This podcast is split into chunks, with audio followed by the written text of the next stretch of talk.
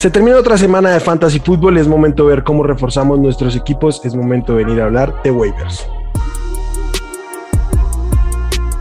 Esto es el podcast de Hablemos de Fantasy Football. Toda la información que necesitas para dominar tu liga de fantasy.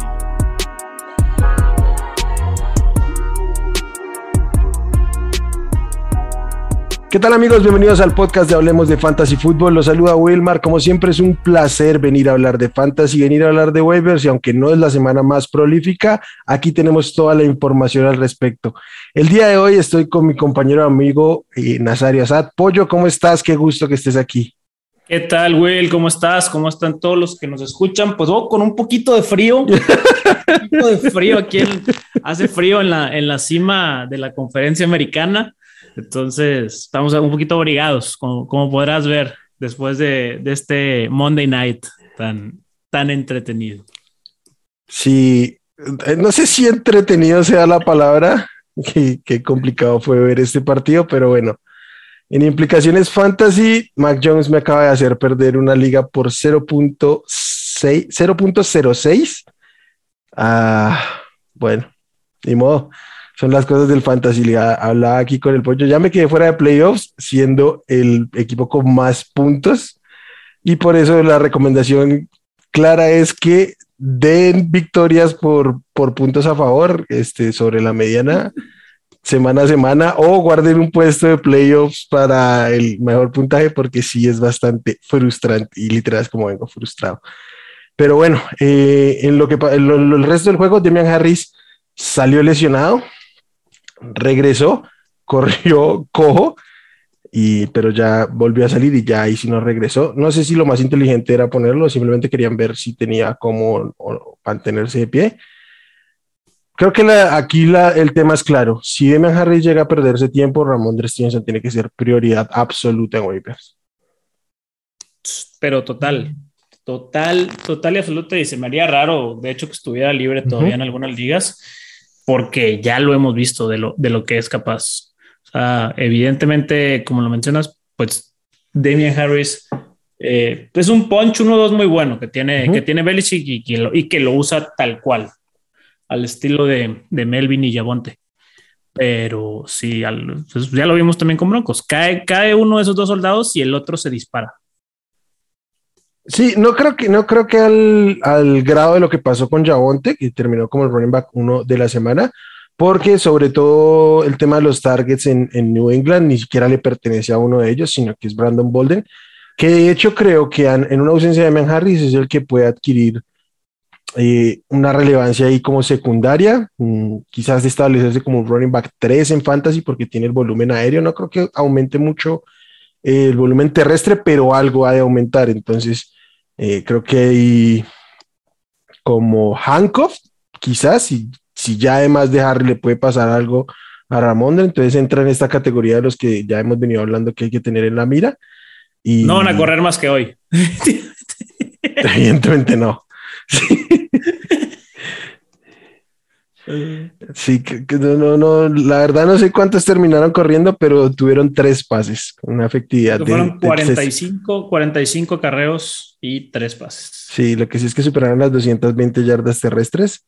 Entonces, eh, pese a las menos cuatro yardas de, de Mac Jones corriendo ahí en, en cuando se estaba arrodillando. Pero bueno, vamos a los nombres restantes que traíamos, lo que decía de Ramondre, prioridad, pero es difícil que esté disponible. Sin embargo, échenle, un ojo a sus listas. Vamos con el coreback, el primero. Creo que este tiene que ser clarísimo si aún está disponible. Tyson Hill tiene que estar en sus equipos. Tengan la necesidad o no, tengan o no rivales con necesidad. Si ya están seis peleando por cuatro cupos o algo así, todos tienen coreback. Ahora sí hay que tenerlo porque no hay sea que alguien que no esté compitiendo se lo levante y por eso pierdan un juego. Entonces, Tyson Hill tiene que estar, viene de ser el coreback 4 esta semana. Tiene un problema. Eh, ¿cómo, cómo, es eso, Pollito, la lesión que tuvo?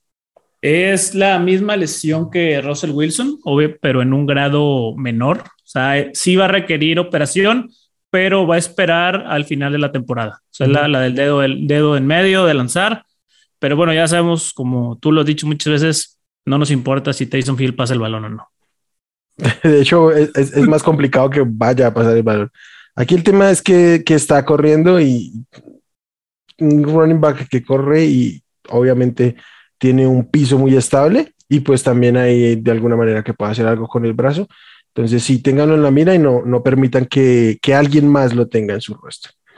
La siguiente prioridad, y es sorpresa porque más, casi el 70% está disponible. Yo creo que es muy alta la disponibilidad teniendo en cuenta lo que pasó, el, la información que hubo el fin de semana sobre Aaron Henderson y es Sonny Michel. Sonny Michel, como Hancock ya debería estar en equipos, pero eh, la información apuntaba clarísimo que Aaron Henderson no, no iba a estar. Lo activaron, pero no estuvo presente realmente. Entonces, ahí estuvo el volumen y, es claro que Michel como running back principal y, tiene la capacidad de, asumir el backfield. Sí, definitivo. Y, esta semana que acaba de pasar fue una de esas de que no sobre reacciones como, como jugador fantasy. Si tenías a Henderson, lo tenías que haber sentado, aunque lo, aunque lo hubieras visto activo. O sea, la tendencia de la semana fue completamente ese que no iba a jugar y lo activaron meramente por, una, por emergencia. Y fue lo que vimos, Sonny Mitchell con el backfield completo para él. Sí, 28 toques, 27 toques termina teniendo Sonny Michel, superó las 130 yardas, entonces eh, claramente tiene que estar ahí. Y si Darrell Henderson aún hay una tendencia durante la semana a que juega, no es de soltar ni nada, porque como Hancock tiene más valor que un wide receiver que ya no vayas a utilizar, por ejemplo. Es, ya es jugar a la defensiva y cubrirse de que otra vez le pase algo a Robert Henderson, que además es un running back menudito que capaz y muchas veces tienden a cuidarlos. Entonces, este, yo creo que por eso tiene que ser la prioridad Son Michel si aún está disponible. Eh, dense, creo que incluso puede ser una, apuesta eh, de, de, buen, de buen aporte si aún tienen como suficiente FAP su haber. ¿Algún otro, algún otro comentario sobre Sonny Michel, Goyo?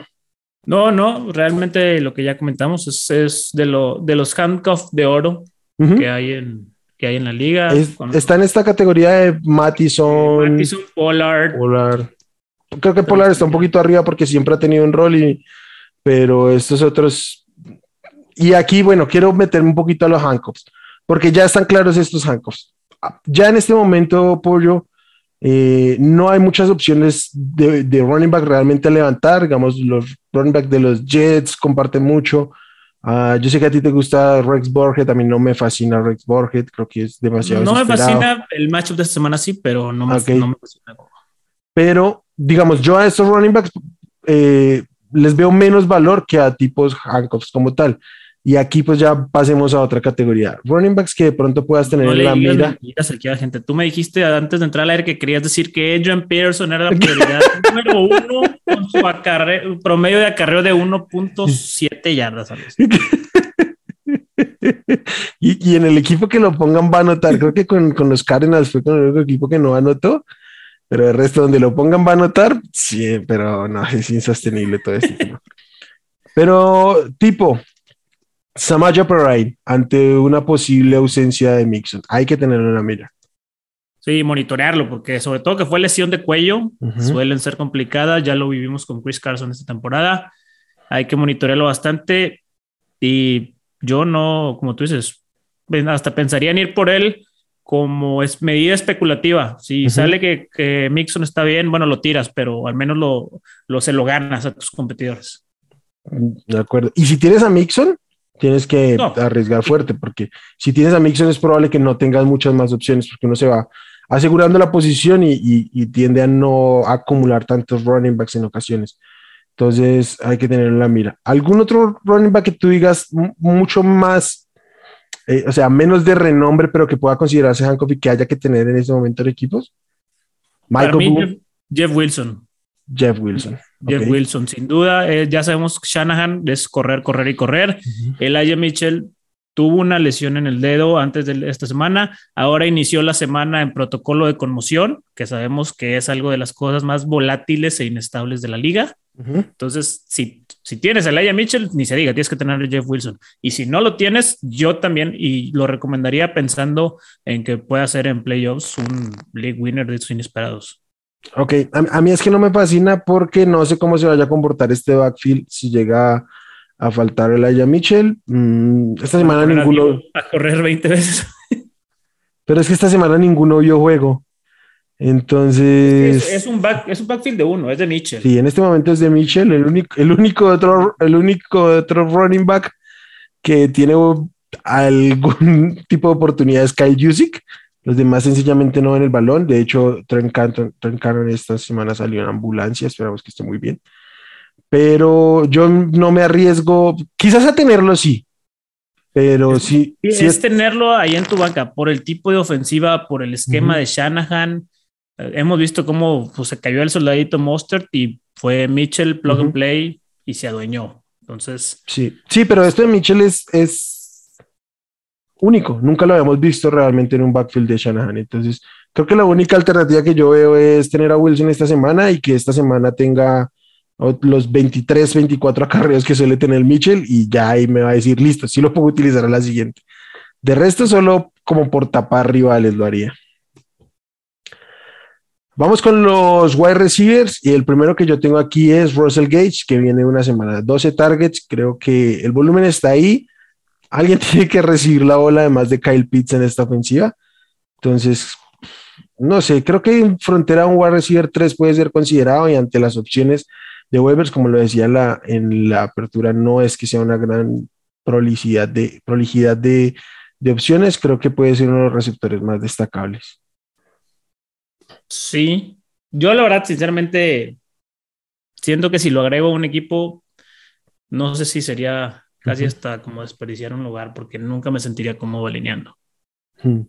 Por la ofensiva, por el jugador, eh, pero entiendo el razonamiento detrás de la recomendación. Entonces, si, si a la gente que no está viendo se le hace una buena opción, adelante, vayan con Russell Gage. Aquí sí pues solo esperen los pases de mala calidad de Matt Ryan y que pues puede pasar de todo con ellos. Sí, de acuerdo. Igual y 12 targets que se convirtieron en apenas 15 puntos y medio. Entonces no hay tanta efectividad justamente por esto que, bien comentas. Y pues nada, creo que el, el, volumen está ahí, por eso creo que habría que tenerlo en la mira, pero no es nadie que emocione. Quizás y más porque el upside sí está disponible en nuestra siguiente opción, que es KJ Osborne de los Minnesota Vikings. Adam Thielen salió lesionado. Parece que al menos una semana se va a perder y detrás de Justin Jefferson, de hecho, detrás de ellos dos claramente está Osborne, pero fuera de ellos tres no hay mucha opción que le compita volumen. Entonces, su, crecimiento en volumen debería ser bien marcado. Sí, sí, totalmente. Y bueno, al menos es una, pero pueden ser más semanas con, con Es, la, es de estas lesiones de de tobillo medio alto ahí que, que se rodaron. Entonces, pues digo, con los corredores suele ser es una lesión fea y complicada. Entonces, pues a ver si con Tillen no son dos o semanitas o tres. De acuerdo. Y es, y es o sea, no, no es por cargarlo por este hecho, pero Adam Tillen ya es un receptor bastante veterano y obviamente eh, la recuperación no suele ser igual que cuando se está empezando. Además, Osborne ha demostrado química, ha demostrado que puede ser efectivo. Ah, ya tenía un rol en, esta ofensiva, entonces sí, sí creo que creo que entre los receptores debe ser la prioridad mm, el, receptor de los Vikings. Sí, y es un equipo que, bueno, ya perdió con Detroit, que eso te dice todo, que no está aspirando a nada y yo creo que van a cuidar a su, a su receptor veterano, no van a apresurarlo a regresar. Ok, y la otra opción que tenemos un poco más profunda porque mm, no sabemos qué siga pasando en este cuerpo de receptores es eh, Westbrook de los Titans. Sí, aquí, bueno, esta ha sido la opción uno desde que AJ Brown y, Julio Jones tuvieron que irse a la reserva de lesionados. Ocho, targets la primera semana, diez, diez targets la segunda, en ambas con touchdown. Ahora tiene un matchup contra los Jaguars, que vimos como Matthew Stafford y los Rams los destrozaron. No espero que Ryan Tannehill vaya a hacer exactamente lo mismo, pero sí creo que, que Westbrook y Kine va, a tener, esperaría igual unos 10 targets y probablemente un touchdown si tiene suerte de, meterse, porque tampoco hay muchas otras opciones aéreas con las cuales puedan ir. De hecho, el resto de su calendario es bastante cómodo. De plano, esta semana no juega Jay Brown porque está en, en injury aún no alcanza. Julio, pues es, en este momento es una incógnita, pero la incógnita con Julio a lo largo de la temporada ha sido que no juega y que cuando juega no está, no está a nivel, es, claro. Entonces sí creo que ahí, ahí tiene un rol. Es un, es un, es una apuesta de bastante coraje. o sea, hay que tener, de, tener, tener para ponerlo porque. Pues, sincero, hoy, hoy, lo alineo antes que a cualquiera de los receptores de Denver. ok, no, jamás. Pero bueno. Eh, para esta semana 14, sí. Ok, yo no, porque sí creo que mm, el, talento te puede convertir el poco volumen en otra cosa y creo que hay más upside ahí. Es que Bridgewater. Sí, pero tampoco vamos a enaltecer en este momento la ofensiva de los, de los Titans. Ah, de hecho, el, último juego de Westbrook y, y Kine tuvo seis targets y apenas dos recepciones, entonces sí, está bien. Pero marcado por JC Jackson de los Pats. Ah. Tampoco es, tampoco es poca cosa, al contrario, es, es un logro para Westbrook haberle sacado dos recepciones a, a JC Jackson. Bueno. Pollo, apareció Amon Razan Brown. ¿Vendemos de nuevo a Amon Razan Brown como una opción de waiver? Bueno, vendemos de nuevo no nosotros, porque creo que aquí algún, en algún momento lo nombramos cuando no sé. Cuando se iban cayendo los soldaditos de Detroit, parecía, parecía que, bueno, ya es, es la hora de Morrison Brown, pero no, ni así, aunque le haya dado el touchdown de, de la victoria a los Lions y Dan Campbell haya festejado su primera victoria como entrenador, Jared Goff su primera victoria fuera de Sean McVay, no, ni así, ni así. Estoy de acuerdo, además porque empezando yo creo que en este momento tiene más valor George Reynolds, que realmente fue el que cambió esta ofensiva desde que llegó, ha sido el, target principal.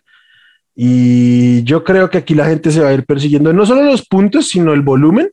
Ah, sí tuvo un buen volumen en Amor Razan Brown, 12 targets, pero apenas dos receptores han tenido al menos 10 targets esta temporada en Detroit. Yo creo que eso evidentemente es una tendencia que no va a volver a pasar. Entonces, traje el nombre para decirles que no se vayan con esa pinta. Eh, no, no necesitan a, Anton, a, Brown en su, en su equipo y realmente yo, prefiero tener una defensa, un kicker en este momento y sabiendo ustedes cómo uh, despotrico de las posiciones, prefiero tener un kicker 2 que tener a Monra Brown en mi equipo. Sí, ya también es una etapa de la temporada donde precisamente como lo mencionas, tienes que planear las de tus defensas y kickers, los matchups. Si ya estás calificado, especialmente, y más si tienes ya ganado tu, tu semana de descanso de playoffs, o sea, la semana 15, puedes irte planeando bastante bien esas posiciones o incluso tu flex, checar calendarios, ver quiénes son los que tienen las, las mejores semanas en, en la semana 16 y 17 y, empezar aprovechando que tus otros rivales están preocupados por calificar. De acuerdo. Y además, para terminar esto, Detroit va a Denver, recibe a los Cardinals, va a Atlanta y visita Seattle. Les aseguro que no van a alinear a Monra Brown esos equipos. No, no lo van a alinear contra Denver ni contra Arizona y ya de ahí se les, se les acabó la oportunidad de ver. De, de hecho, vayan por la defensa de Denver. Si la ven libre, claramente. acaba de jugar contra Kansas, vayan por ella. Patrick Surtain probablemente va a anotar ya. Algo así. Eh, Pollo, con eso terminamos. señor. Tu muchacho Patrick Surtain. Mi, muchacho Patrick Surtain. Aunque con lo bien que está jugando en este momento, como lamento que no hubieran tomado un coreback.